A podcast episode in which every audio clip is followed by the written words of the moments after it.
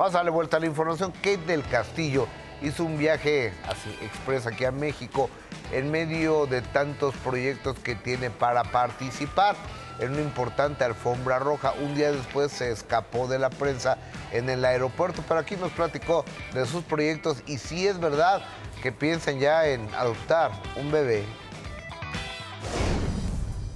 Kate del Castillo acudió a la alfombra azul del evento NBC Universal Experience en la Ciudad de México, en donde le preguntamos qué opina sobre las declaraciones de su papá, Eric del Castillo, en las que dijo que quiere que la actriz ya la haga abuelo, adopte un niño o verla casada. ¿Que adoptara qué? ¿Un perrito?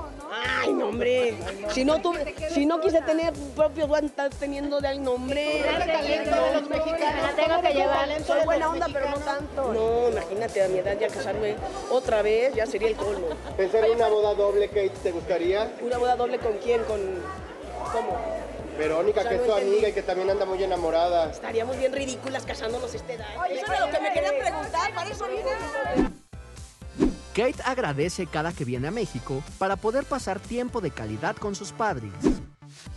¿Qué será lo que te traiga a México que acabas de comer? Pues bueno, estoy aquí haciendo, ve- vengo a esto y hoy pasé unos lindos momentos con mis padres y mañana estaré todo el día con ellos y después tengo que regresar a trabajar, pero, pero este, estoy contenta, tengo tiempo para ver a mis papás. Están acostumbrados a la lejanía, ir y venir. Yo creo que eso nunca te acostumbras, ¿no? Pues siempre me van a extrañar, siempre voy a ser su chiquita por más que hayas cumplido 50 años, yo creo que para ellos soy su chiquita y, este, y así será y para mí son mis papás, ¿no? Y, este, y quiero pasar más tiempo con ellos, desde luego. Kate también respondió qué opina de la supuesta demanda interpuesta por la mujer en quien presuntamente se basa la teleserie La Reina del Sur. Sí, pero es que no tiene, no, no tiene nada que ver una cosa con otra. Eh, el personaje de la Reina del Sur es un personaje ficticio que hizo el señor Arturo Pérez Reverte, el autor. No tiene absolutamente nada que ver, es una, una, un- un- una creación de su imaginación. Entonces, pues no, no, no, nada que ver. A la alfombra azul también acudieron Jimena Herrera y los integrantes de CNCO, quienes expresaron si Ricky Martin se comunicó con ellos tras anunciar su separación, pues el cantante fue quien formó el grupo en un reality show. Bueno, no nos envió un mensaje así directamente, pero, pero sí, seguramente se enteró. Eh, pero nada, Ricky es una persona que lo queremos muchísimo y, y- y que bueno, como ustedes saben, siempre ha estado ahí eh, con nosotros desde el principio, ¿no? So, le tenemos un cariño especial. Soy Marco Mejía. La vida brilla más cuando sale el sol. No, y además, de, según eh, estaban platicando, ella está conviviendo con los hijos de Edgar, su pareja. novio? Ajá, y entonces yo creo que con eso está bien. No quiere decir que ahora quiera tener hijos, como ella comentó, ni nada. Pero está sacando esta parte maternal con los hijos con de los- su esposo. que son tus hijos Bueno, al final de- de, no su cuentas, esposo, de ¿eh? su pareja. De su pareja. Que se vuelven tus hijos al final de cuentas, en verdad. Mira, Sí. yo un día llegué a Pachuca a un concierto de un grupo pop rock mexicano de Guadalajara que se llama Maná.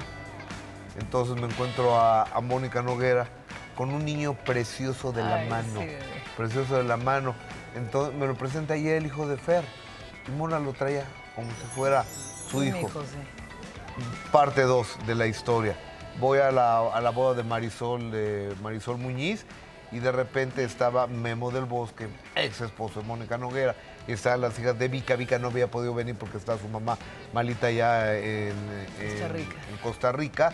Entonces le, le dice Mona, dígale a Gustavo quién es su segunda madre. Tú, Mona.